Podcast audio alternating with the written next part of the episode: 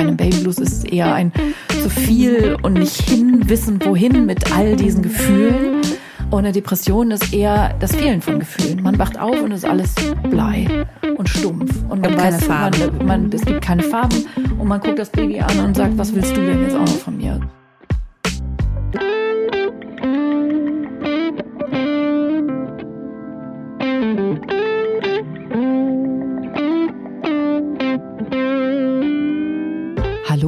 Hebammsalon, der Podcast für deine Schwangerschaft und Babyzeit.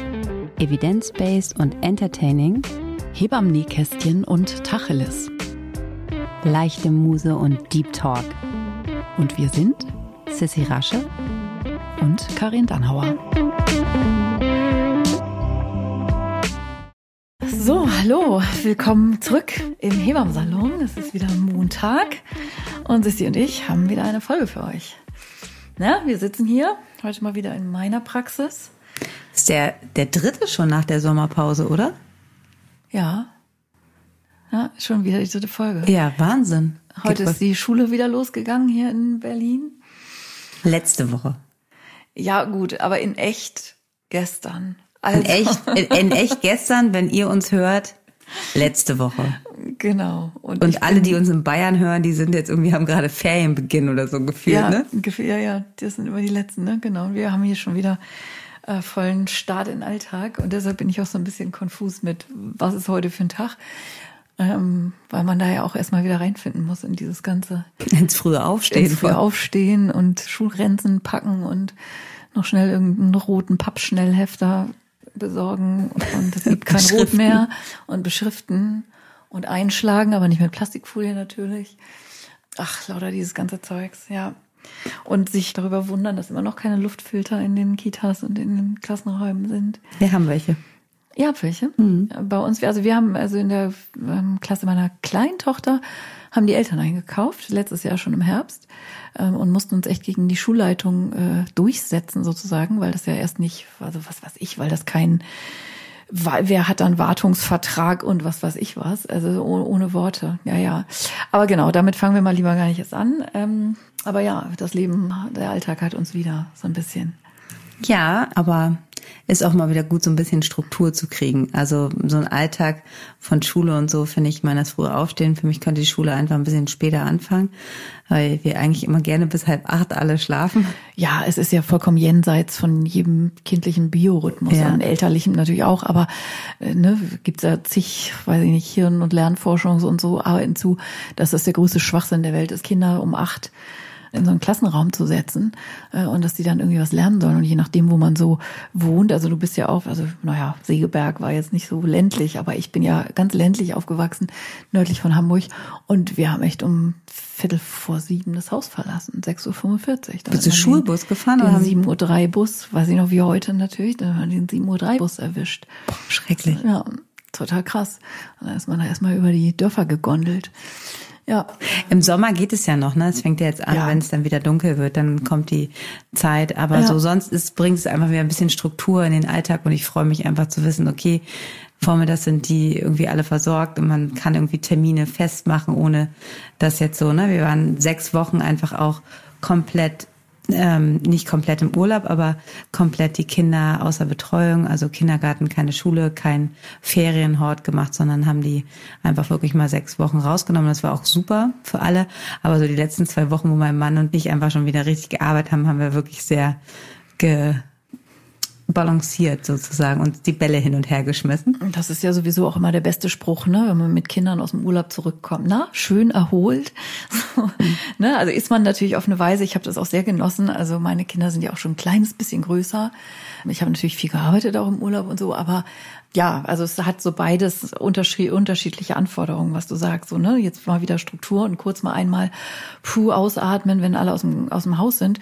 Zumal man ja auch wirklich sagen muss, ne, genieß mal, solange es noch so ist. Mal gucken, was der Herbst uns noch bringt und so. Das ist ja irgendwie schon ungewohnt, dass alle wieder in die Schule gehen und ja. so. Und ich bin mal gespannt so auf euer Feedback. Ähm, unsere Reisefolge wurde ja sehr, sehr oft geteilt, ähm, wo wir so die Tipps so das erste Mal reisen mit Babys. Wir haben ja nun auch ganz viele Hörerinnen und Hörer, die jetzt hier das erste Kind haben ja. und die vielleicht das erste Mal jetzt verreisen oder ähm, verreist waren.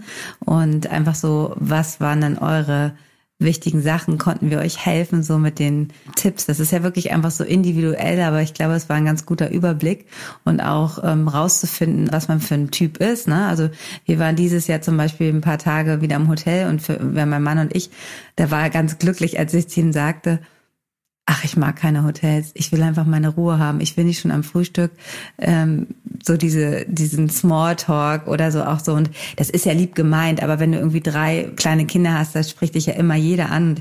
Ich habe irgendwie gemerkt, dass ich das einfach schöner finde, wie wir es einfach die Jahre davor gemacht haben im Ferienhaus. Klar musst du dich dann selbst versorgen, aber trotzdem ist es irgendwie für mich mehr Entspannung. Und da war er total glücklich, dass ich das jetzt auch endlich so sehe, weil er das schon total lange so sieht und dass es einfach ähm, toll ist, einfach wenn man ein Haus hat und da, ich meine, morgens beim Frühstück, was macht man da groß? Ein bisschen griechischer Joghurt mit Obst oder ein Toast und dann geht ab die Post und mittags hat man einfach diese kleinen tollen Tavernen überall. Also ist es jedenfalls, wo wir im Griechenland immer, wir sind ja immer auf Kreta seit zehn Jahren und da äh, brauchen wir eigentlich gar keine Hotelversorgung, weil wir uns einfach super gut selbst versorgen und das war so mein ähm, oder unser Learning oder für nächstes Jahr und vor allen Dingen drei Wochen. Du warst ja auch drei Wochen weg, ne? Ähm, ich war sogar vier Wochen weg. Ich okay. darf das mal gar keinem erzählen.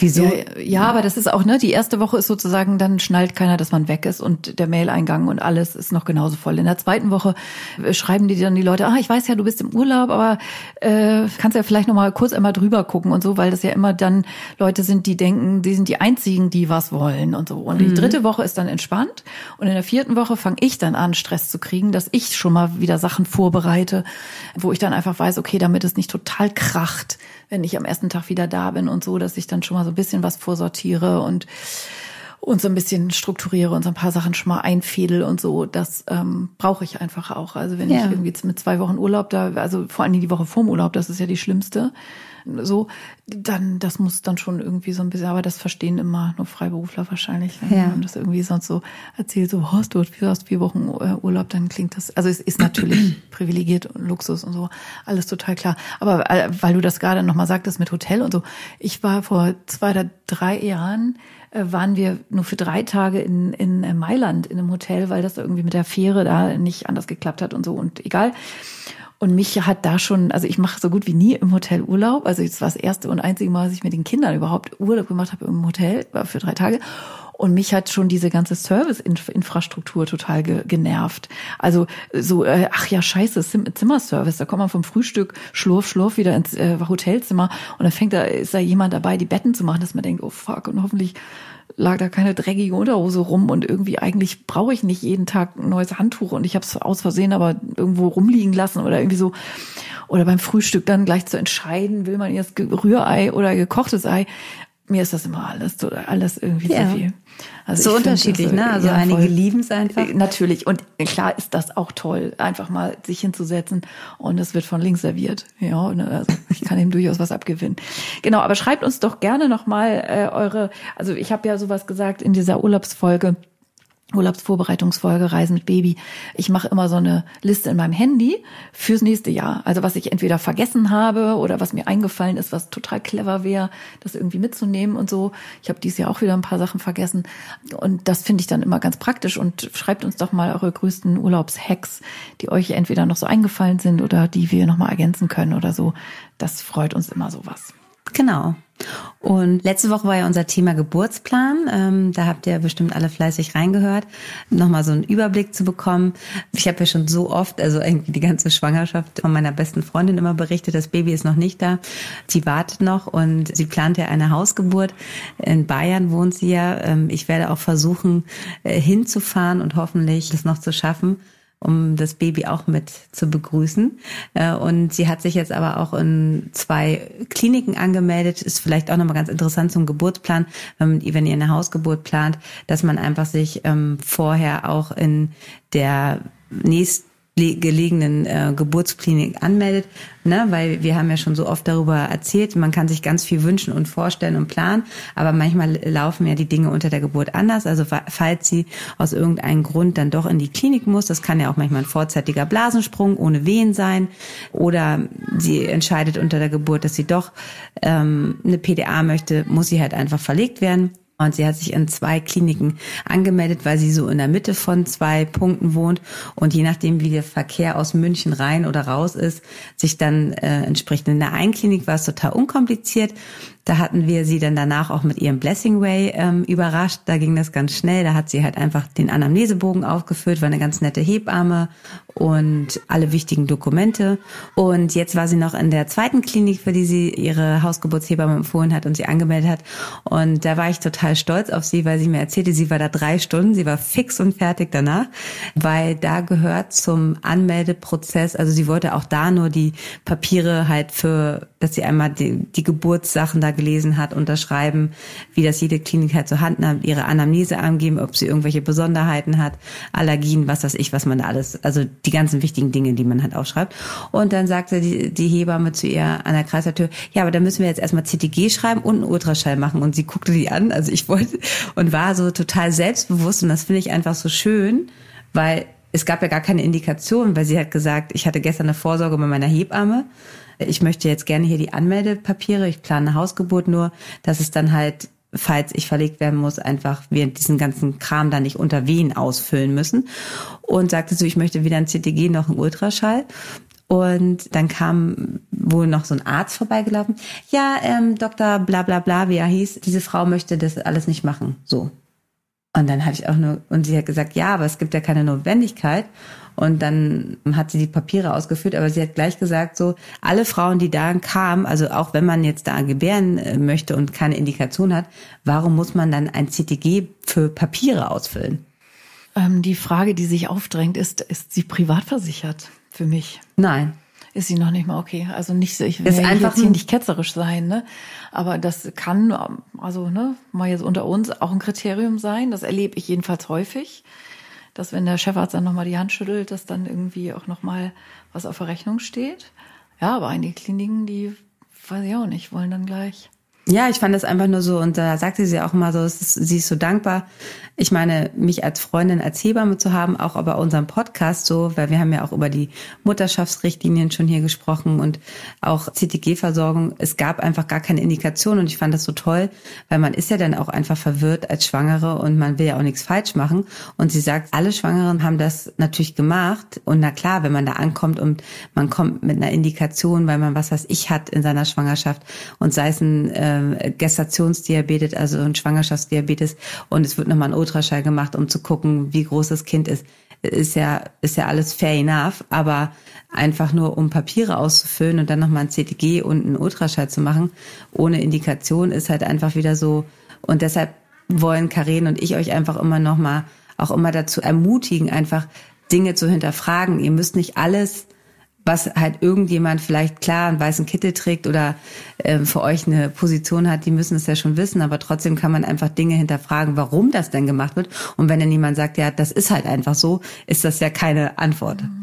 Ja, dazu kriegen wir auch immer mal Fragen, ne, dass ähm, ein gut informiert sein manche Dinge auch erstmal nicht leichter macht weil ihr erstmal so ein bisschen euch hier und da auch in einem Konflikt fühlt, ne? dass mhm. ihr sozusagen eigentlich ja ganz happy seid mit eurer Frauenärztin oder mit eurer Klinik, die ihr euch ausgewählt habt zur Geburt und dann aber merkt, wenn ihr so ganz konkrete Dinge anbringt, die ihr irgendwo gelesen habt oder in unserem Podcast aufgeschnappt hat, habt oder die eure Hebamme mit euch besprochen hat und dann ähm, das dann umsetzen wollt, dass es dann sagt, ihr, ja, also nein, also das müssen wir jetzt aber so oder so machen und euch natürlich dann auch schnell die Argumente ausgehen. Das ist bestimmt auch nicht immer leicht, das sozusagen zu unterscheiden. Ne? Wo gibt man ab und vertraut sozusagen den, den Leuten, die euch fachgerecht ja begleiten und wo mischt man sich ein. Das ist manchmal auch ein schmaler Grad. Das ist sicher nicht immer so ganz einfach, das im Detail ähm, zu unterscheiden. Aber ich finde auch, findest du nicht, Karin, das ist auch so ein bisschen so, dass so ein erster Schritt auch zum Elternwerden. Voll, natürlich. Weil auch da musst du nachher Dinge entscheiden, ja, die klar in der Selbstverantwortung sein. In der Selbstverantwortung ja. sein und einfach auch für andere, für andere Menschen für den du erstmal die Verantwortung übernimmst und da gibt es halt nicht nur den einen Weg, ne? Ja, und das meine ich auch gar nicht so, sondern ich meine so mehr tatsächlich unser strukturelles Gesundheitswesen, ne? Dass man dann einfach irgendwie, also zum Beispiel ähm, sowas wie eine Frau hat vorzeitige Wehen und hat beim ersten Kind schon vorzeitige Wehen und dann erfährt sie Dinge über so ein über das Mikrobiom und über vaginale Infektionen und dann liest sie, dass es Spezialabstriche gibt und dann geht sie zu ihrer Gynäkologin und sagt ich möchte jetzt gerne so einen vollständigen Vaginalstatus haben, wo die Lactobacillen nicht nur unter Mikroskop angeguckt werden, sondern differenziert werden. Und dann sagt die Frauenärztin, das ist ja ein ganz vernünftiger Vorschlag. Aber dann sagt die Frauenärztin, ja, nee, sowas mache ich aber nicht. Das ist ja Quatsch, weil oder so. Und dann hat man als Frau gar keine Möglichkeiten, das für sich einzufordern. Also es gibt bestimmt Sachen, äh, und ich weiß natürlich absolut, was du meinst, dieses Selbstverantwortung übernehmen und wichtiger Schritt zum Elternsein und so.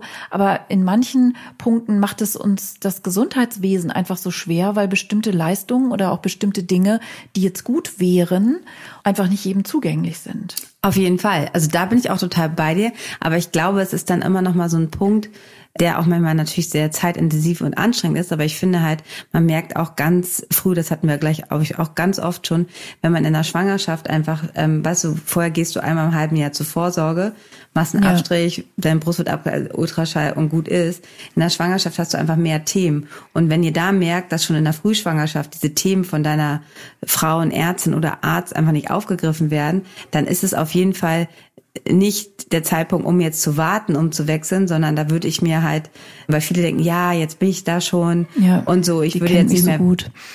jetzt ist Wechseln einfach zu anstrengend, jetzt mache ich dann nach der Geburt, da gehst du dann nicht mehr so oft hin und ich glaube einfach, das ist dann einfach wichtig zu finden, weil es gibt, natürlich ist es anstrengend und es ist gerade, wenn man, wenn man es ein bisschen individueller haben will, aber es gibt ja Wege und Möglichkeiten und wir möchten euch eigentlich eher nur dazu ermutigen, weil hinterfragen ist immer gut. Das heißt ja nicht, dass alles schlecht ist, aber vielleicht es sind ja auch viele einfach aufmerksam und eher so, ah toll, das habe ich noch gar nicht gehört und bilden sich ja weiter. Es sind ja nicht immer alle so, finde ich doof, sondern wenn man irgendwie 30 Jahre seinen Beruf schon macht und da irgendwie so drin ist, hat man so eingefahrene Strukturen und viele sind auch offen für neue Strukturen. Ja, auf jeden Fall ist das ne? ja auch ein, auch ein steter äh, steht da Tropfen sozusagen. Ne? Also alles, was sich ähm, verändert hat in der Geburtshilfe letztlich in den letzten 40, 50 Jahren, geht ja darauf zurück, dass ihr als Frauen Dinge eingefordert habt.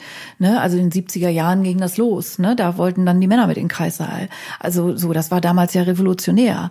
Dann wollten die Mütter ihre Babys bei sich behalten. Das Rooming In wurde erfunden. Das war damals revolutionär.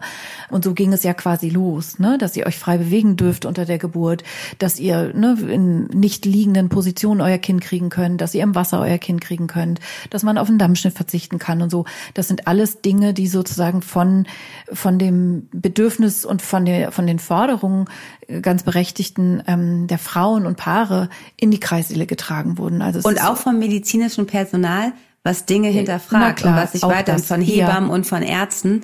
Und ich habe auch gerade so ein tolles Buch gelesen, was angefangen hat bei 1920 und jetzt bei 2000 geendet hat. Und sie war Hebamme, ihr Mann war Gynäkologe und wie sie bei ihrer Tochter heimlich dann den Vater in den Kreis reingeholt haben. Also die hatten das Verständnis dafür. Es waren halt, wie du sagst, nur eingefahrene Strukturen. Und irgendwann hat mal jemand begonnen, das sozusagen zu hinterfragen und dann einfach auch zu sehen, wie förderlich einfach dieses, ja. ne? Also ich, ich und du, wir könnten uns einfach gar nicht vorstellen, dass halt unsere Mütter Vollkommen ihre verrückt. Kinder alle vier Stunden ja. zum Stillen bekommen Na klar. haben. Und nach der Geburt gleich voneinander getrennt wurden und lauter so Dinge. Vollkommen verrückt, sich das jetzt vorzustellen. Crazy. Ja, ne? ja absolut. Und dann wundert man sich, dass die Frauen keine Milch gehabt haben. Ne? Ja, also das ist komisch ist eigentlich, ne? Sehr merkwürdig. Warum hat meine Mutter nur vier bis sechs Wochen gestillt? So klar, das kommt dann dabei raus. Ja. Und auch unser heutiges Thema, ne? Wenn wir damit anfangen. Ja, ich ich würde dazu gerne noch eine Sache sagen. Also ich habe ja so ein so ein Buch geschrieben und da sind ja auch so ein paar Sachen dabei, die jetzt vielleicht nicht unbedingt totaler Mainstream sind und die ihr vielleicht auch nicht überall an jeder Ecke hört und so. Ob es jetzt das Vaginal Seeding ist ist oder also Nährstoffmedizin, was auch immer. Ich krieg einfach ganz viel Post, so ganz viel E-Mails und so, die mir auch der Verlag weiterleitet, ähm, wo Frauen dann so schreiben, ganz verzweifelt mhm. sind, so, ne? Sie haben das jetzt da alles gelesen und jetzt finden sie aber keinen Arzt, der das mal irgendwie abnimmt oder der da mal guckt oder der da überhaupt nur einen Blick hat oder irgendwie sowas. Und das ist manchmal auch, ich bin da auch manchmal ratlos. Das ist schon so, ne? Wenn man dann irgendwie außerhalb der eigenen Betreuung, wo man ja die Dinge, äh, ne, du und ich, so machen, wie wir sie für richtig halten und da maximal natürlich irgendwie frei ist, ist es dann manchmal ganz schwer, das zu übersetzen, wenn man diese individuelle ähm, Betreuung eben nicht hat. Und wir kriegen ja auch ne, Nachrichten von Frauen, die sagen, oh, ich habe gar keine Hebamme. Dazu müssen wir auch nochmal unbedingt eine Folge machen. Ähm, wird ganz viel gefragt, wie kann dann irgendwie das Leben ohne Hebammenbetreuung aussehen. Ne? So, und äh, Entschuldige, ich habe dich eben unterbrochen, du wolltest überleiten zum Thema unserer. Nee, ich finde das ganz wichtig, dass du das nochmal aufgegriffen hast, weil natürlich sind auch uns da die Hände geboten, mhm. weil wir beide sind Hebammen. Mhm. Das heißt, auch wenn ihr uns fragt, wir dürfen gewisse Sachen ja auch gar nicht, ne? Auch wenn wir das wissen, weil uns das interessiert und gerade Karen, die ja wirklich da von uns beiden der Experte ist, oder äh, sich einfach sehr viel Expertinnenwissen angeeignet hat, weil sie das Jahre auch so interessiert. Jetzt schüttet sie wieder den Kopf, aber die Nahrungsergänzungsmittel, was einfach so ein interessantes Feld und Thema ist. Und natürlich wissen wir, dass wir bei bestimmten Sachen auch mehr geben müssen, um halt das überhaupt zu erreichen, die Ziele, die wir brauchen. Aber es ist aber natürlich, dass wir das gar nicht sagen dürfen.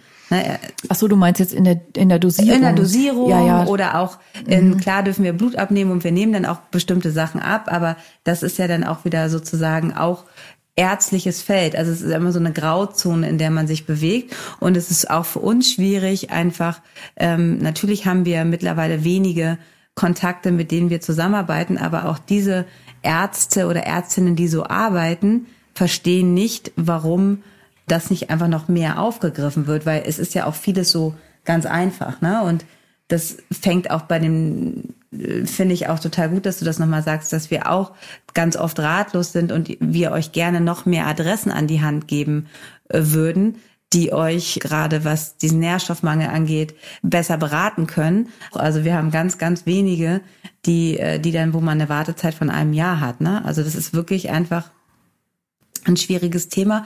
Aber ich bin da auch so, wie sich andere Sachen ergeben haben, dass das in den nächsten Jahren dann doch einfach immer mehr für sich aufgreifen, wo es dann halt einfach doch noch ein bisschen individueller wird. Aber klar, das ist auf jeden Fall erschütternd, wenn man dein Buch liest. Und auch ich lese gerne in deinem Buch und dann diese Sachen erfährt und denkt sich, ja geil, das möchte ich jetzt machen. Und dann findest du halt niemanden. Das ist ja genauso wie mit der Betreuung einer, einer guten Hebammenbetreuung. Wir erzählen euch hier ganz viel, wie es alles super laufen kann. Und dann sitzt du da irgendwo in was weiß ich, am, da gibt's aber weder eine Hausgeburtshebamme noch eine Beleghebamme, noch ja, überhaupt irgendeine Hebamme. Mit dem Wochenbett wird's dann ja. ja. überall auch schon knapp, ne? Ja. Ja, ja. Genau. Und ein weiteres Feld, um dann vielleicht an diesem Punkt die Überleitung zu finden zu unserem eigentlichen Thema der Folge. Wir wollen heute ein bisschen über ähm, Wochenbettdepressionen sprechen. Und auch da ist es ja so, dass sowohl die Diagnostik, also woher weiß man überhaupt, dass man anders als ein Baby Blues tatsächlich in eine Depression rutscht. Und wie geht es dann weiter? Also wer stellt sozusagen gemeinsam mit einem die Diagnose und, und wo erfährt man Hilfe und Rat? Ne? Also der ganze psychotherapeutische Bereich, um da jetzt gar nicht so vertieft drauf einzugehen, aber ne, das weiß ja jeder dass es einfach ganz, ganz schwierig ist, in bestimmten Bereichen von Mental Health, also der psychischen Gesundheit, überhaupt Anlaufstellen oder konkret einen Therapieplatz zu finden.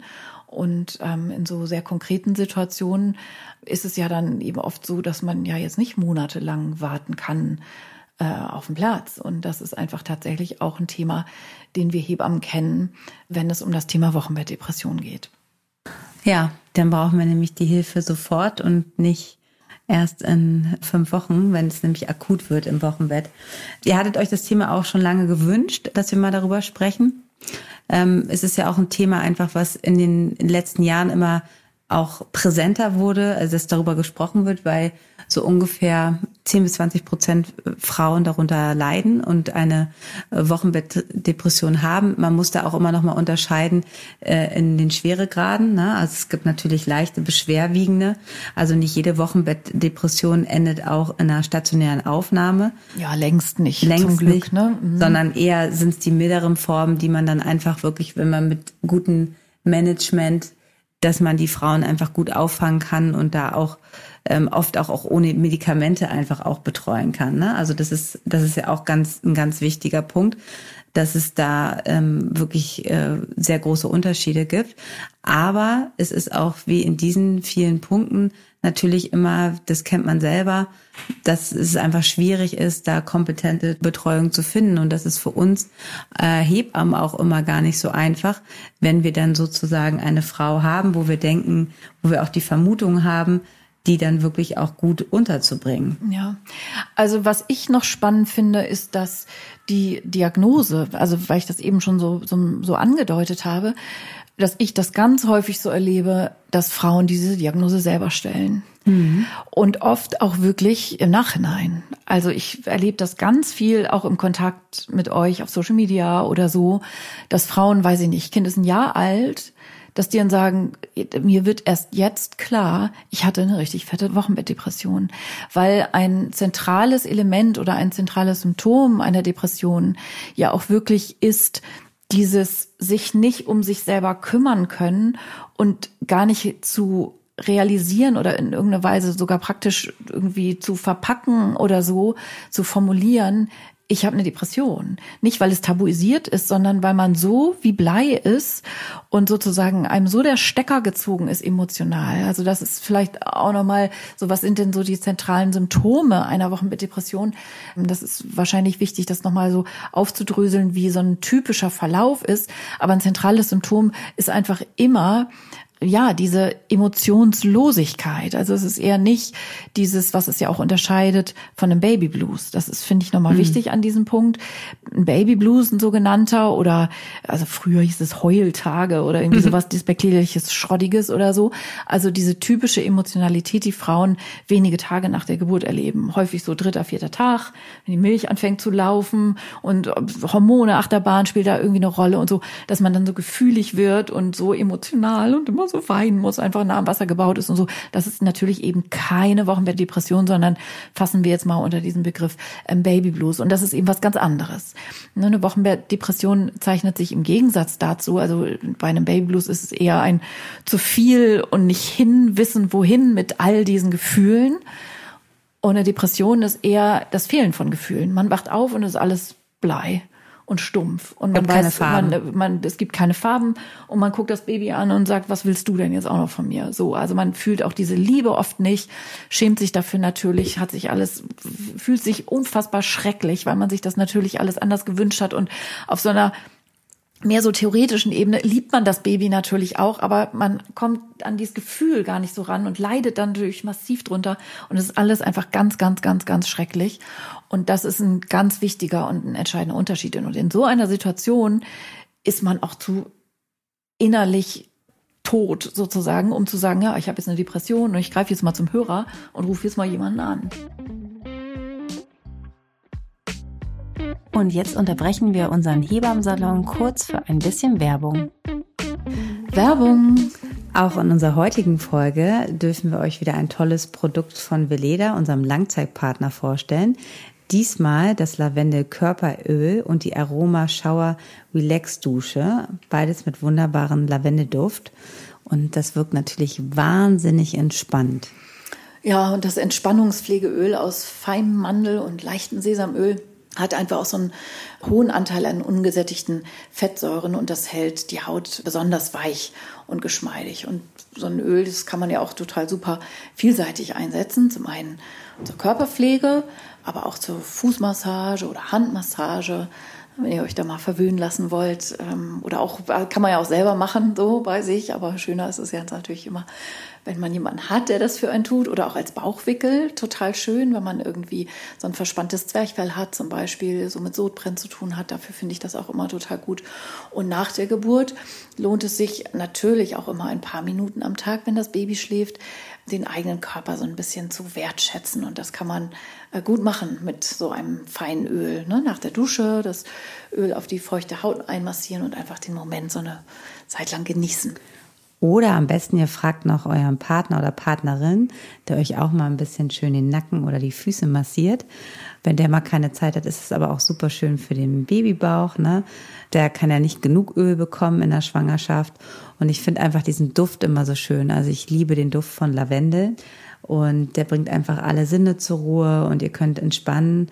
Und es ist ja auch bekannt, dass Lavendel unterstützend beim Einschlafen wirkt. Also es ist einfach ein schönes Öl, was man abends sich auch nochmal auf den Bauch auftragen kann.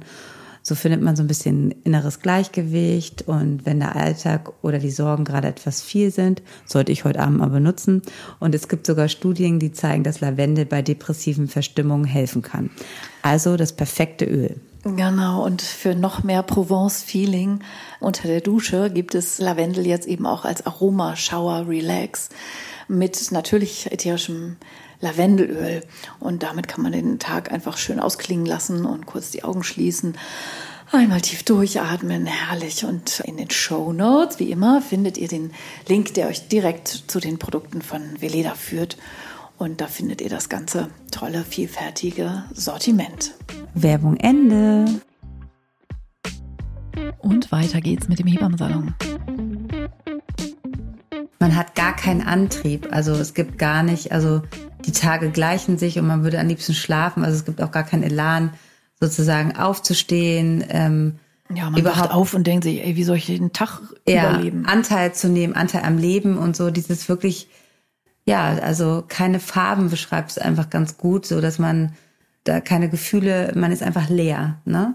Und ich glaube halt immer, das Schwierige ist so für Menschen, also für das Umfeld ist, glaube ich, so, dass man halt das nicht sieht. Also man, also man sieht zwar, dass es jemand nicht gut geht, aber man kann es jetzt nicht so wie äh, du hast ein, ne, so eine Depression ist halt einfach eine Krankheit, die muss behandelt werden. Und es ist immer noch ein Riesenthema. Ähm, dass wir einfach die Gesellschaft halt, wenn du den Bein gebrochen hast, dann gehst du zum Arzt. Und diese psychischen Erkrankungen sind immer noch so ein, so ein Riesenthema und gerade Menschen, die damit noch gar keine Verbindung hatten und gerade wenn es auch eine Partnerschaft betrifft, wo das für den Mann total unverständlich ist, sich da in irgendeiner Weise, wenn man da vorher noch nie Kontakt mit hatte, mit depressiven Menschen, ja, äh, dann ist das total schwierig, dann auch für, für den Partner oder Partnerin das auch zu erkennen und sich einzuführen und auch diese, das zu akzeptieren. Also so, ähm, deshalb ist es auch schon total wichtig in der, in der Schwangerschaft, wenn ihr zum Beispiel das Glück habt, in einer Hebammenbetreuung seid, ist es immer ein ganz wichtiger Punkt auch in, im Vorgesprächen, dass man über psychische Erkrankungen hat, sprich, ob es die in der Familie gibt. Na, es gibt ja einfach viele Familien, wo auch einfach dafür eine Veranlagung ist oder ob man vielleicht selber schon mal in früheren Jahren in der Pubertät, das sind ja auch so ähm, äh, sehr besondere Momente oder in der, in der Jugend einfach oder später auch im Leben einfach schon mal Probleme mit sowas hat, vielleicht auch gar nicht so diagnostiziert, aber dass diese Themen einfach vorhanden sind. Und das ist natürlich auch für eine betreuende Hebamme, wie für uns beide immer ganz gut, das zu wissen, okay, da muss ich einfach noch ein bisschen mehr Obacht haben, weil ähm, das am Anfang natürlich auch immer sich erstmal so einschleift, bis man sozusagen merkt, so, mm, hier müssen wir mal ganz genau aufpassen. Ja, genau. Also was ist, was ist einfach sozusagen nur Erschöpfung, emotionale mhm. und körperliche. Ähm, und ich würde auch auf jeden Fall sagen, dass Depression ganz grundsätzlich im Leben massiv unterdiagnostiziert ist. Also im Sinne von äh, mit, also ne, wenn man das Leben jetzt sozusagen auch als volatiles auf und ab betrachtet oder sowas. Also kein Mensch ist ja konstant stabil in, sein, in seiner emotionalen Welt. Und ne, so Lebensphasen, wie du das eben schon gesagt hast, Pubertät zum Beispiel ist natürlich ein Klassiker. Äh, dann die ganze Partnerwahlgeschichte und so. Also man wird, ne, ihr seid bis hierher gekommen mit eurem Körper und mit eurer Seele und kennt euch ja auch schon ein bisschen. Und diejenigen von euch, die sozusagen zu, ich nenne das jetzt erstmal depressiven Verstimmungen mhm. ähm, neigen, die wird es erwischen irgendwann im frühen oder im späten Wochenbett, dass auch mal wieder so eine Phase kommt. Und ich erlebe das auch häufig, dass Frauen, die sozusagen eine depressive Veranlagung, ob jetzt offiziell diagnostiziert oder nicht, äh, mal dahingestellt, ähm, haben, dass die sich da auch sehr gut kennen. Also dass sie sozusagen ihre Depression, die sie irgendwie ja schon mit durchs Leben nehmen und mal verhält sie sich ein bisschen friedlicher und mal äh, schlägt sie aus dem Hinterhalt zu, dass die ja auch einen Weg gefunden haben, mit dieser Depression irgendwie zu leben und sie sozusagen an ihrer Seite wissen und sich irgendwie arrangieren oder so und auch ein gutes Gefühl oft dafür haben, wann kippt das System. Ne? Also was ist sozusagen, wo man kennt so die Symptome vielleicht, dass man irgendwie bei einigen ist es, man schläft nicht mehr, ne? Man, also ist sowieso immer ein toller Witz, dann natürlich im Wochenbett schläft ja keiner gut. Aber dass man irgendwie so merkt, man bräuchte eigentlich so dringend Schlaf und schläft nicht mehr. Also Schlafentzug ist mit Sicherheit auch ein Triggerpunkt dann dabei. Also so dieses typische Symptom, alles, was einem Freude macht sonst, macht einem einfach keine Freude mehr. Oder auch der soziale Rückzug. Das Telefon klingelt und selbst die beste Freundin ist dran und man geht einfach nicht ran. Man kann einfach nicht. Mhm. So, also das sind so ne, so unterschiedlich, wie ich das jetzt eben mal so beliebig aufgezählt habe, kann das eben sein. Und ja, also die meisten Frauen, die da so einen Zugang zu haben, weil sie es kennen, wissen auch dann tendenziell auch sofort, was mit sowas gemeint ist und wo so ihre Ecken sind, wo sich das zeigt und was dann auch wichtig ist, also wie dann zu reagieren ist. So.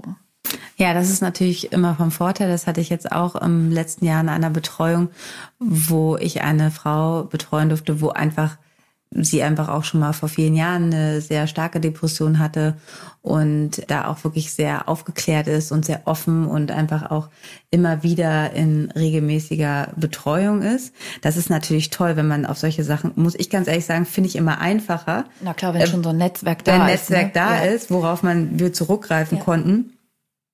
Dann hatten wir auch noch eine starke Erkrankung im Wochenbett, die natürlich einfach dazu geführt hat, dass es halt einfach dann auch in diese Richtung ging. Und das Tolle war einfach dieses Netzwerk zu haben, was wir einfach sofort abrufen konnten und dann halt einfach das auch aufgefallen hat.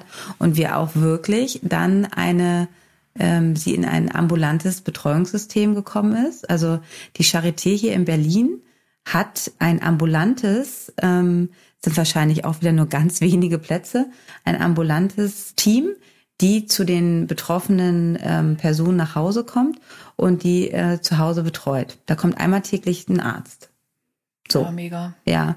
Ähm, und diese, die solche Sachen müssen natürlich aufgebaut werden. Was ich eher schwieriger finde als Heb, also in unserer Hebammenbetreuung, wenn du eine Frau hast, die sowas gar nicht in ihrer Vorgeschichte hat und die ist dann im Vollen erwischt im Wochenbett und das auch gar nicht so kennt und dass man dann erstmal da langsam hinführt und das auch anzuerkennen, dass ich jetzt dieses Problem habe und wir auch Hilfe und Netzwerk brauchen. Weißt du, das ist ja auch immer so, weil man da nicht mit sich rechnet oder wenn man vielleicht auch so nach ganz vielen Jahren ein Kinderwunsch ist, ist das Baby da und dann halt ganz andere Gefühle hat, als die man sich vorher ausgemalt hat, ne?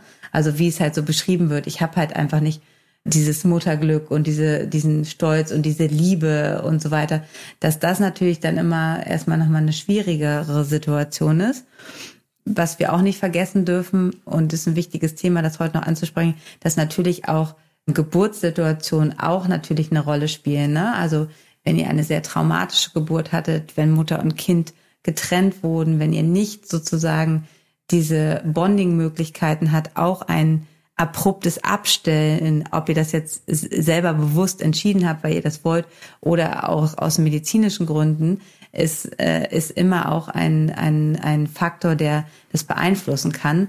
Und da ist es natürlich wichtig, als für uns als Personal da ganz genau hinzugucken und ähm, da die Weichen zu stellen. Ja, absolut. Also auch diese diese Erschöpfung ist mhm. es ja oft. Ne? Also ähm, man erlebt das eben auch häufig bei Frauen, also zum Beispiel bei Frauen, die nicht ihr erstes Baby kriegen und sowieso zu Hause schon mit Care-Arbeit und Kindern und so sehr belastet sind, ihre Schwangerschaft aus welchen Gründen auch immer wenig genießen konnten. Also sozusagen so, so der, so der, die Freude des Lebens sowieso schon so überlagert war durch Anstrengungen oder wenn dann auch noch medizinische Sachen, die du eben aufgezählt hast, dazukommen oder sowas, dann ist einfach da, also man merkt so richtig, die Frauen sind richtig erschöpft und gehen schon so erschöpft ins Wochenbett hinein. Und das sind dann einfach auch, also wenn man jetzt eine äh, das gar nicht so trennt in körperlich und emotional, sondern auch eine Depression wirklich versteht auch als körperlich in der Weise, dass die Gehirnchemie, das sind ja physiologische Stoffwechselprozesse, äh, die da einfach aus dem Ruder laufen, weil Dinge fehlen, weil Schlaf fehlt, weil Nährstoff fehlt, weil einfach, also in der chinesischen Medizin würde man jetzt sagen, weil Qi fehlt, mhm. äh, so oder auch nach, also ne, das kennst du auch, also wenn Frauen viel Blut verloren haben, zum Beispiel nach der mhm. Geburt, dass man richtig merkt, also so die altertümliche Be äh, Beschreibung, so eine Frau ist im Säfteverlust,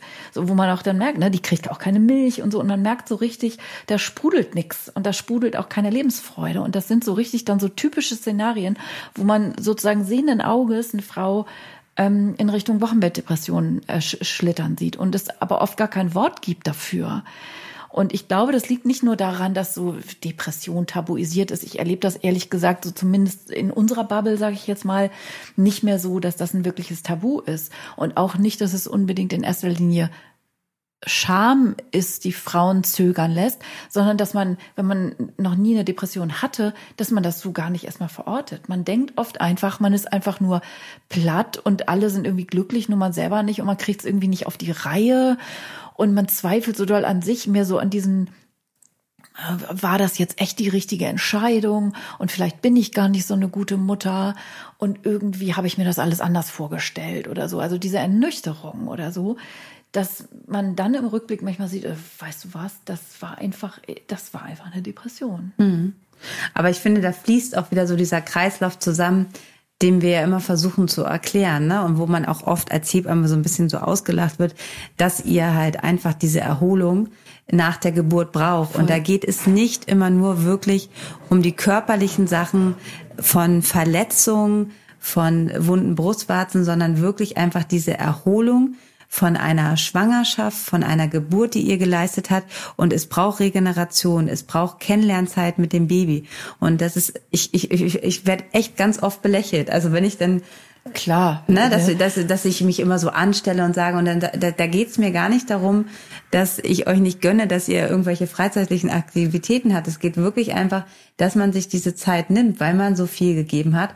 Und du hast es so schön eben mit den Säften gesagt, um, um einfach diese ganzen Energiespeicher wieder aufzufüllen. Und deshalb ist ja auch im Wochenbett, gerade wenn man nachts diesen Schlaf nicht kennt, ich meine, der Spruch ist doof, schläft, wenn das Kind geht, aber dass man einfach Wege findet, weil es gibt ja auch wirklich Frauen, die einfach, hatte ich auch in den letzten zwei Jahren eine Frau, da mussten wir wirklich einfach gucken, dass wir für nachts eine Lösung finden, weil wenn die nicht geschlafen hat, dann ist die einfach psychisch so abgerutscht, dass es, ne, also das ist ja, nicht jeder kann das so gut kompensieren.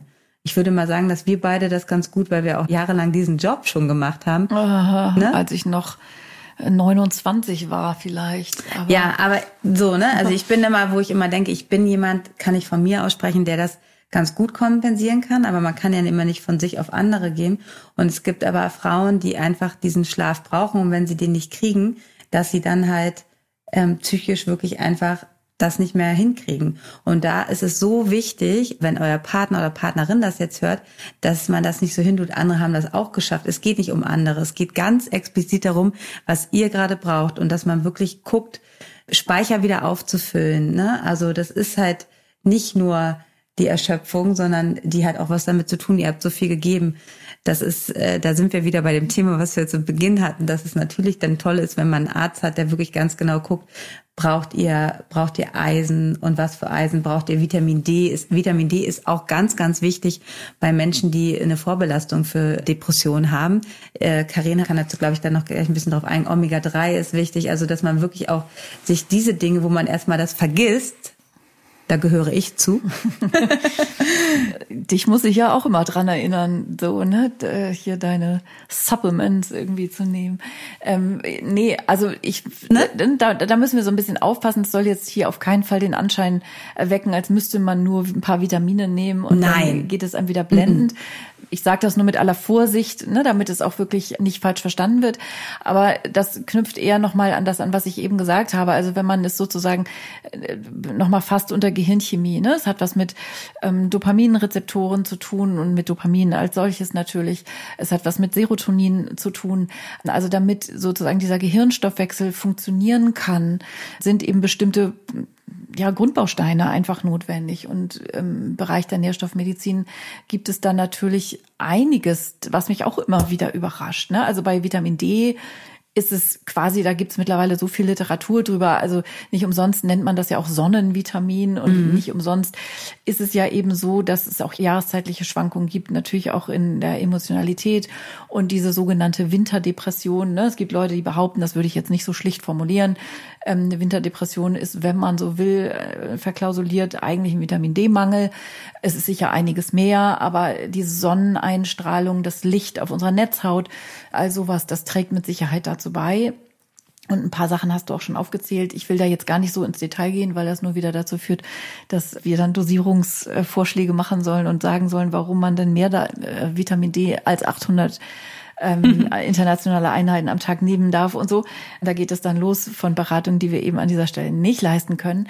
Nicht ähm, dürfen auch vor allem. Und nicht dürfen und nicht können und also ne, ganz verschiedenen Ebenen. Ich habe in guter Hoffnung, also in dem Buch, also da gibt es ein Kapitel dazu, ne, ähm, Wochenbettdepression und eben auch, was so die Nährstoffmedizin dazu sagt. Das ist aber nur ein ganz ein Baustein. Also so die Idee, ihr werft euch Vitaminkapseln ein und zu Hause rockt ihr weiter. Also ich übertreibe jetzt natürlich, um euch zu sagen, dass ihr natürlich wisst, so ist es nicht gemeint. Aber ähm, es kann ein wesentlicher Baustein sein. Also wenn in solchen Situationen nehme ich immer ein Nährstoffprofil ab und dann wundere ich mich nicht, dass bestimmte Werte vollkommen im Keller sind. Ne? Wenn man die auffüllt, dann ist das zumindest so ein Mosaikstein, ähm, äh, der häufig auch spürbar für die Frauen dazu führt, dass sie mir ein bisschen mehr Vitalität wieder in sich spüren.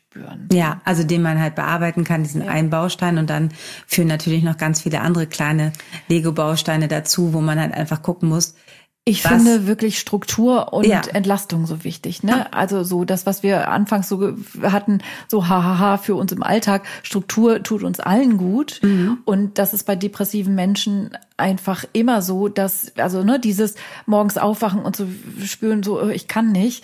Also ne, im, im, im wirklich schlimmen Fall, also ne, merken Menschen das daran, dass sie noch nicht mal das schaffen, regelmäßig unter die Dusche zu gehen. Und nicht, weil sie ein Hygieneproblem haben, sondern weil dieses Aufraffen und ne, ich kann mir jetzt nicht die Haare waschen. Mhm. So, ne? Oder ich ziehe immer das an, was oben auf dem Stapel liegt, weil ich kann mich überhaupt nicht entscheiden. Ich habe natürlich sieben Pullover, aber keine Ahnung, ich nehme immer das, was so. Also das einfach auch so in, so in dieser Selbstfürsorge. Und dann, also einmal Struktur und dann aber eben vor allen Dingen auch Entlastung. Zu sagen, okay, hier kommt eine Haushaltshilfe an Start und ein Gespräch, was ich immer dann führe äh, zu dritt, also eben mit dem Partner, Partnerin ähm, auch dazu, dass einfach klar ist, du kannst nicht irgendwie abends um neun aus dem Office kommen. Äh, so, hier muss erstmal so eine Versorgungsstruktur wieder geschaffen werden, ne? eine Haushaltshilfe, ähm, all diese Dinge. Also sowas bringt also ganz viel Unterstützung für die alltäglichen Dinge. Ähm, das hilft meistens schon enorm. Auf jeden Fall. Und so eine Haushaltshilfe, das ist ja ganz oft so unser Thema. Wenn, wenn ihr diesen Verdacht habt, dann gibt es auch einen schönen Score. Sag den Namen richtig. Ähm, oh Gott. Edding. Wir haben hier gerade vor dem Podcast natürlich so unsere Zusammenfassung gemacht und habe ich gesagt, ey Karin, ich sag das immer falsch. Und dann hat sie gesagt, sie hat eine schottische Freundin, die hat, nee, oder sie hat in Schottland gelebt. Eine Kollegin übrigens, hallo Margit, du hörst uns wahrscheinlich nicht. Und die hat in Edinburgh gelebt. Genau, und ich sag's immer Wie falsch. Wie spricht man's aus? Es gibt, ähm, den Edinburgh-Skala, die meinst du, alles klar. Genau, Jetzt weil man das auch, auch einfach du davon mit Edinburgh am Start hattest. Den werden wir euch verlinken in euren Shownotes, weil auch wenn ihr nicht in einer Betreuung seid, ist das eigentlich ein ganz guter Score. Auch wenn ihr jetzt vielleicht zuhört und ihr seid Partner oder Partnerin einer vielleicht betroffenen Person, wo ihr euch Gedanken macht oder eure Freundin, ähm, dann könnt ihr diesen Score einfach, der ist wirklich ganz einfach zu benutzen. Auf einer Skala von 0 bis 100, wie depressiv bin ich wirklich? Ja, aber es ist, ich finde ich schon. Ja, nein, absolut. Man, ne, das war jetzt irgendwie so ein bisschen scherzhaft gesagt, aber der ist total super. Also das ist ein international anerkannter Score, anhand dessen man so die Idee, Depression in konkrete Zahlen fasst. Genau, und wenn man dann halt schon sozusagen in der mittleren ähm, Score richtet, sollte man sich auf jeden Fall ähm, mit dem Partner, Partnerin zusammensetzen und gucken, wo äh, medizinische Hilfe und dann kann natürlich auch sozusagen so eine Haushaltshilfe vom Arzt äh, verschrieben werden, weil ihr dann einfach sozusagen auch ein Krankheitsbild habt, was behandelt werden muss. Und dann fängt die Kette sozusagen an und dann muss man sich halt in seiner Familie halt gucken, wie können wir das jetzt gemeinsam hier schaffen, um dass es nicht noch schlimmer wird. Und ich finde das einfach gut auch zu wissen für Leute, die vielleicht mit Familien so zusammen sind, wo sie das von außen halt sehen, aber man selber halt, wie du ja vorhin auch am Anfang gesagt hast, man selber kommt da gar nicht drauf, wenn man so in seinem ja.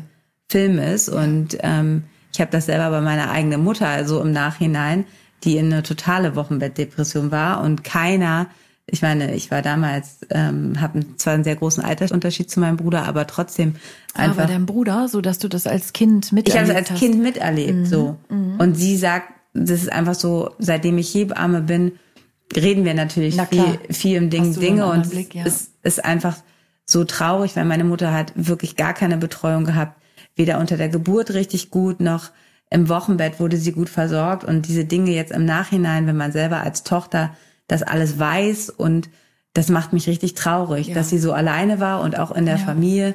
Äh, mein Vater war da keine große Hilfe und auch der restliche Teil von der Familie da einfach keinen Blick für haben, Ja. bis heute nicht. Ja. Und ja, das ist natürlich einfach traurig, weil sie hätte natürlich mit äh, kompetenter Betreuung erstmal stillen können. Ähm, Sie hätte ähm, das wahrscheinlich besser überwunden. Und das ist natürlich auch als Tochter jetzt so im Nachhinein, weil sie, wenn wir jetzt immer so darüber reden, so wie ich mir Betreuung mir vorstelle, denkt sie auch so, ja, das hätte ich auch gerne Ja, gehabt. das ne? Und das hat sie jahrelang Ja.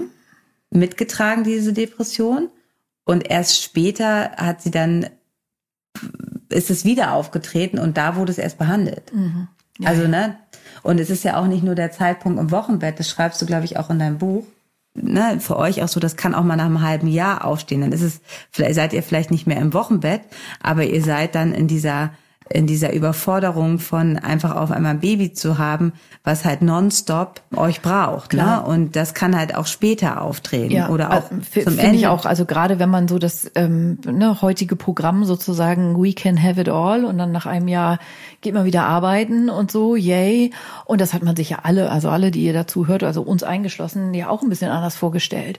Ne, wieso nach einem Jahr, dann ist doch Kita toll und so. Und was das dann aber bedeutet, womöglich sogar verrückterweise Vollzeit wieder zu arbeiten, wenn man ein einjähriges Kind hat, ähm, und dass man dann endgültig zusammenbricht, wenn man nicht wirklich also ein Jahr hatte, wo man sozusagen das, was man finde ich auch braucht. Also dieser bekloppte Spruch von neun Monate kommt es, neun Monate also geht es im Sinne von ist die Erholung des Phase nach so einer Geburt. Äh, Das ist ja heutzutage nicht mehr Erholung, was man da so hat. Also war das jemals so? Ich will da überhaupt nichts romantisieren. Du hast gerade von früheren Generationen ja gesprochen. Ähm, so geht mir das übrigens häufig, auch wenn ich mit Großmüttern in der Wochenbettbetreuung mich mal unterhalte und dann das erste Mal über sowas wie viel Geburten gesprochen wird oder irgendwie so. Aber anderes Thema. Ja, aber ich finde das Umfeld auch total wichtig im Sinne von der Partner, die Partnerin nimmt das Telefon in die Hand und ruft, äh, klappert eine Haushaltshilfe ab oder klappert irgendwelche therapeutischen Angebote ab oder so. Das ist ja auch richtig anstrengend. Also es ist ja jetzt nicht so, dass man irgendwo anruft und sagt, ja, kein Problem, wir kommen morgen vorbei. Das, das kann die betroffene Person nicht. Das also kann man nicht. Ich habe in meiner Familie auch das schon sehr tief äh, spüren müssen und das ist einfach immer so, dass ich eher dann die Person war, Ja. die die Person dann dahin geführt hat und auch dahin gebracht hat und das ist halt einfach wirklich wirklich auf aufwendig auch einfach erstmal einen Platz zu finden, ne? Ja. Also akut sozusagen jemanden gut unterzubringen oder halt auch, was wir zu Anfang gesagt haben, es braucht es ja jetzt und nicht erst in fünf Wochen. Und das ist wirklich auch ein Problem, ne? Also, dass man da halt, es müsste halt mehr so akut stellen, dass es einfach erstmal weiß, man ist in einer Akutberatung, um da erstmal so ein bisschen den Stecker zu ziehen und zu gucken, wie gehen wir dann weiter vor. Ja. Ne, das ist halt einfach so ein Angebot. Natürlich ist es in größeren Städten, das ist auch wieder, sind wir im ländlichen Bereich, euch betrifft Klar. sowas. Ähm, das ist keine Charité. da ist keine Charité Das ambulante. oder ein Familienzelt und was wir in Berlin, also es gibt ja auch einfach diese in unterschiedlichen Städten einfach Familienzelt, Familienbildungsstätten, wo einfach akut Frauen in dieser Notsituation auch hinkommen können. Aber wenn man halt selber, deshalb ist diese Folge eigentlich auch total wichtig, dass das eher auch Leute hören, die, die im Wochenbett betreuen, Partner, also wenn ihr das jetzt als Schwangere hört, lasst es auch auf jeden Fall euren Partner hören, weil Beste wenn Freundin. beste. Freundin, weil wenn ihr selber in der Situation seid, ne, euch da rauszuziehen, den Zopf zu nehmen und da wirklich Kann man nicht. Das ist kann ja man halt nicht. Quasi ein Symptom einer Depression, dass man einfach gelähmt ist. Man kann das alles nicht. Und Selbstfürsorge ist so ein Wort, wo jeder Depressive irgendwie gerade mal drüber lachen kann. Das ist Mhm. einfach nichts, wo man noch Zugang zu hat. Ich finde den Verein Schatten und Licht auch total Ja. gut. Den verlinken wir euch auch in den Show Notes. Ähm, das finde ich auch für ähm, Angehörige oder Befreundete oder Umfeldmenschen, die haben, also erstens haben die auch eine gute Datenbank, also wo man dann auch Kontaktadressen findet und man findet einfach viel auch an Informationen. So, und dieses Wort, was die ja so geprägt haben, auch auf Plakaten oder so, ist einfach Mutterseelen allein. Und ich finde, dieses Wort beschreibt eine Wochenbettdepression ziemlich mhm. gut, wie sich das anfühlt. Mutterseelen allein.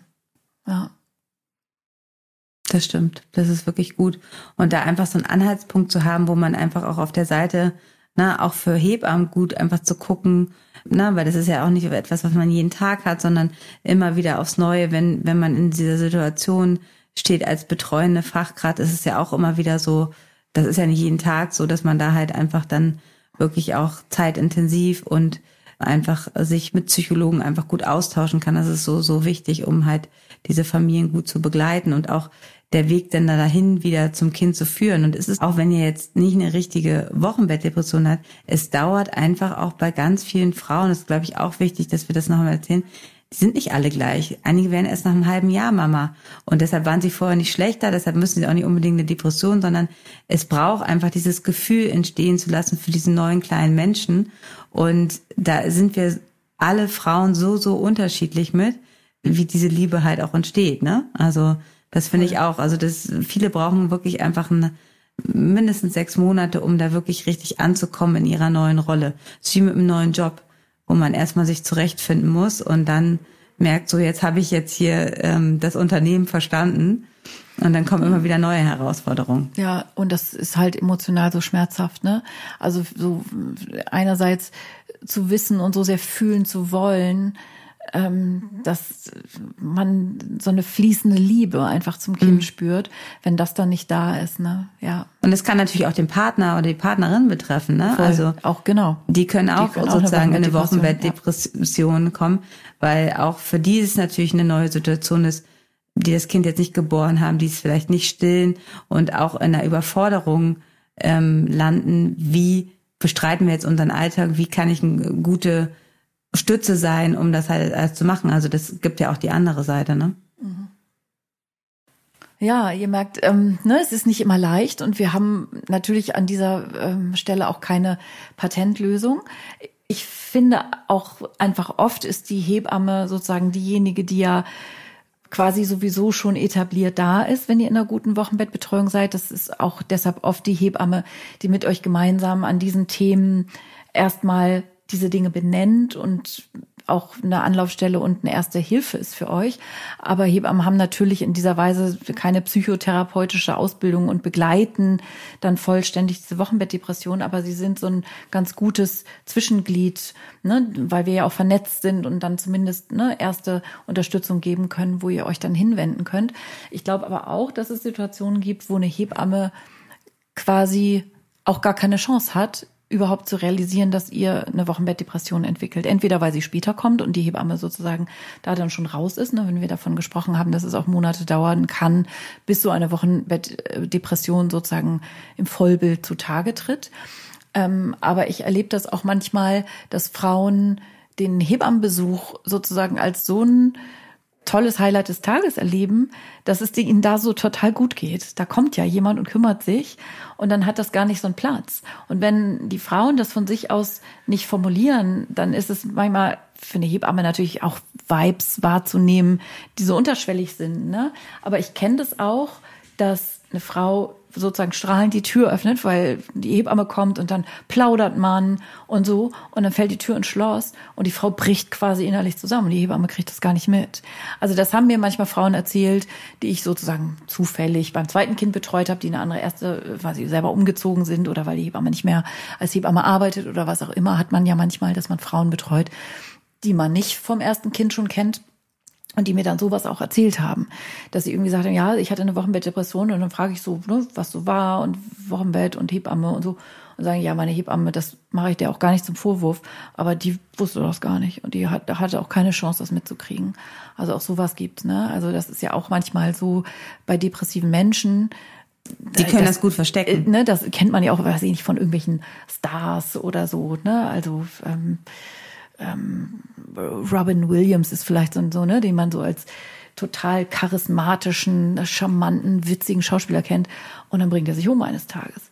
So, ne, dass man irgendwie so denkt, so was krass, ne? Also das ist auch sozusagen so die letzte Kraft, die man so hat, um so ein, so ein Bild ja auch aufrechtzuerhalten. Und dann als, als, als Gegenpol dazu sozusagen den absoluten Rückzug, das ist auch das, was ich mit sozialer Isolation meinte. Also dann, ne, so fällt die Tür hinter einem im Schloss und man ist allein und in der Seele ist nur Asche, so, ne.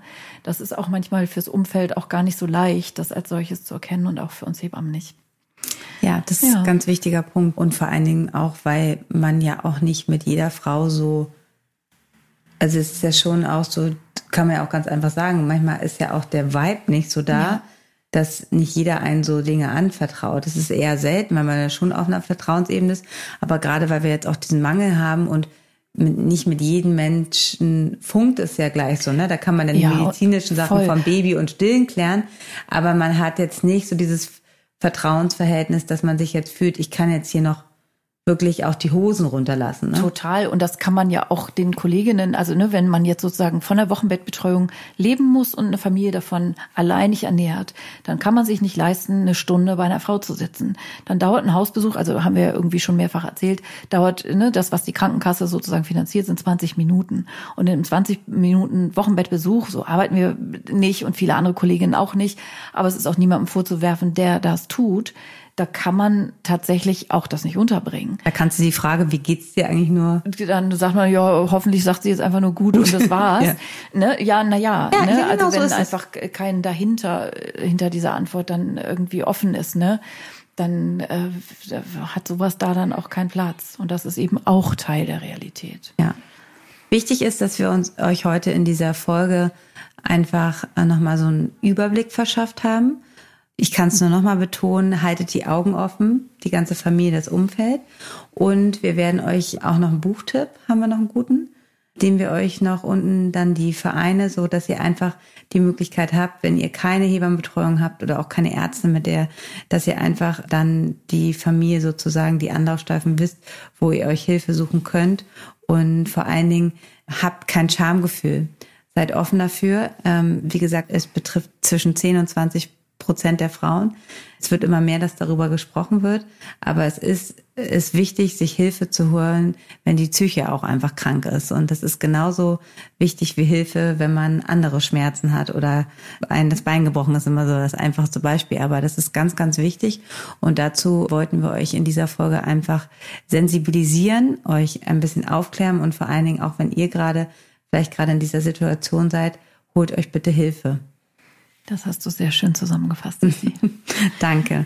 Und ähm, ja, jetzt ist natürlich so ein bisschen, es ist einfach ein sehr schweres Thema, aber genau. trotzdem wünschen wir euch einfach eine gute restliche Woche. Aber es ist so wichtig, auch um diese schweren Themen einfach hier einfach Na zu besprechen, klar. die Na nicht klar. immer alles mit rosa und wirklichen glücklichen Babys zu tun haben. Und ähm, ja, wir wünschen euch eine gute Woche, freuen uns auf die nächste Folge mit euch und sagen jetzt erstmal Tschüss, bis nächste Woche. Bis nächste Woche. Tschüss. Das war der Hebammensalon mit Sissi und Karen. Produktion Lisa Golinski, Redaktion Julia Knörnschild.